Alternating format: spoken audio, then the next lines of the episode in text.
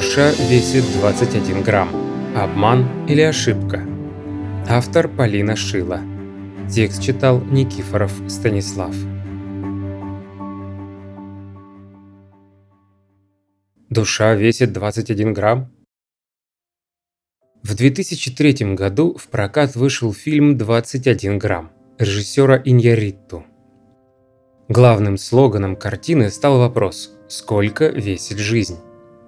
Этот фильм породил новый виток дебатов вокруг факта существования души, которую якобы взвесил американский ученый в начале 20 века. Действительно ли это так? Спойлер – нет. Доказательства существования души.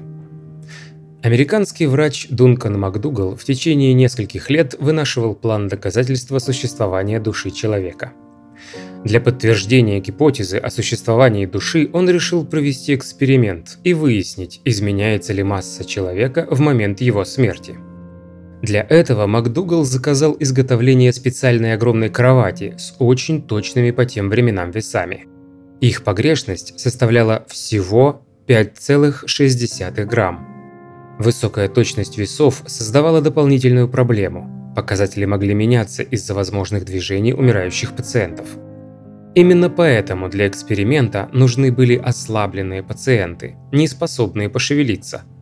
В основном пациенты с туберкулезом. Подходящих пациентов МакДугал искал в приюте городка Хаверхилл, штат Массачусетс. 10 апреля 1901 года в исследование был включен первый пациент.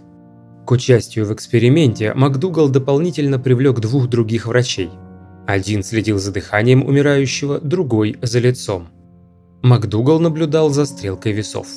Интересно, что в соавторстве научного труда другие участники эксперимента указаны не были. Всего в исследование последовательно было включено 6 человек, 5 мужчин и одна женщина. После наступления смерти пациентов трупы наблюдали еще в течение некоторого времени. Что именно считалось смертью, в труде МакДугала описано не было. Широкая публика ознакомилась с результатами исследования в марте 1907 года из выпуска газеты New York Times. Заголовок был громким и амбициозным. Врач считает, что у души есть вес.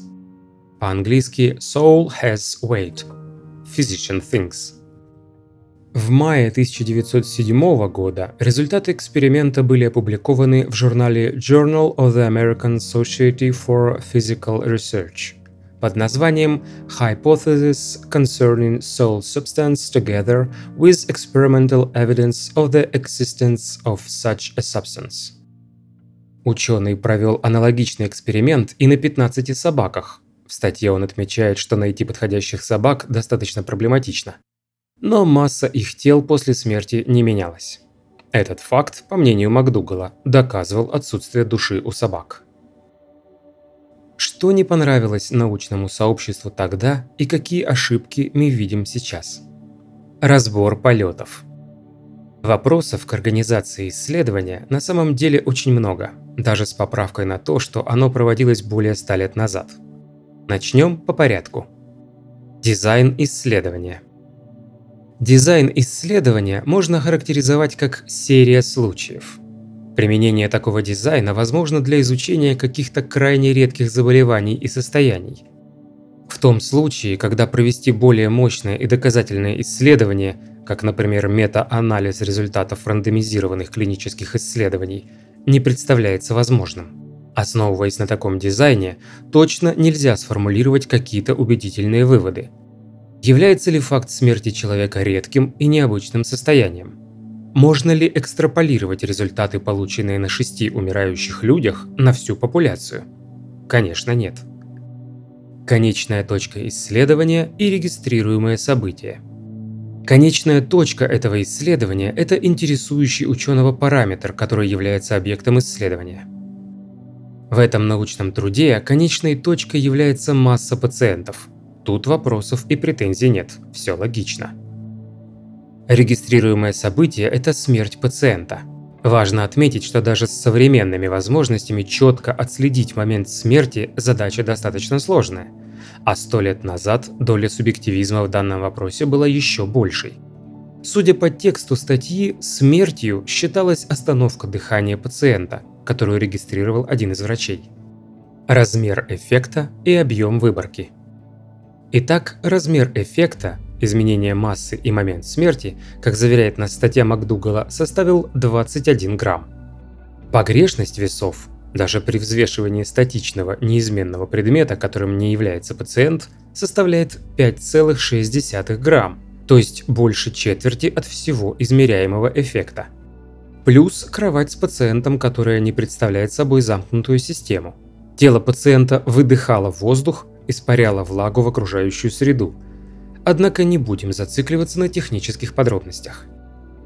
Представим даже, что погрешности нет. Давайте посчитаем, сколько примерно нужно включить пациентов в исследование, чтобы засечь разницу в 21 грамм.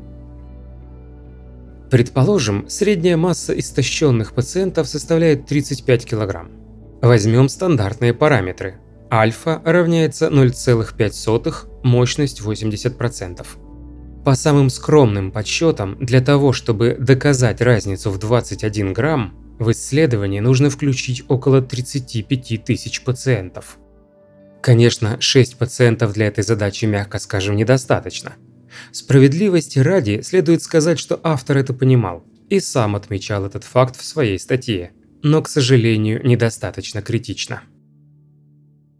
Байс или когнитивные искажения Самый интересный и нелогичный момент заключается в том, что в погоне за сенсацией New York Times опубликовали только часть исследования МакДугала, точнее, самую выгодную его часть.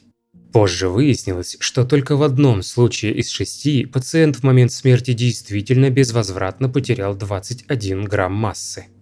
Масса двух испытуемых изменялась в два этапа. Суммарная потеря массы составила не 21 грамм. Показатели двух пациентов сам МакДугал счел нечестными из-за возникших в процессе технических неполадок, например, смерть пациента в момент калибровки весов. Один умирающий в момент смерти потерял 10 грамм, но его масса восстановилась позже. Публикация наиболее выгодной части результатов – это так называемый Selective Reporting, который можно охарактеризовать как когнитивное искажение, системная ошибка, возникающая из-за особенностей нашего мышления, в случае, если это было сделано неумышленно, либо как попытка обмануть научное сообщество. МакДугал был очень заинтересован, чтобы что-нибудь получилось. Он придумал концепт исследования. Он следил за стрелкой весов. Он же оказался первым и единственным автором статьи. Возможно, здесь имеет место такой байс, как систематическая ошибка внимания. В избежание подобных ошибок в настоящее время существует большое количество организационно сложных процедур, публикация протокола исследований еще до набора испытуемых, заслепление пациента и исследователя, привлечение независимых комитетов и так далее. Заключение. В итоге исследование МакДугала не позволяет подтвердить наличие весомой души. Зато оно служит сборником ошибок и иллюстрацией того, как делать не следует. Все эти факторы и по отдельности могут привести к неверным выводам, а в комбинации привели к появлению мифа, отголоски которого тянутся по сей день.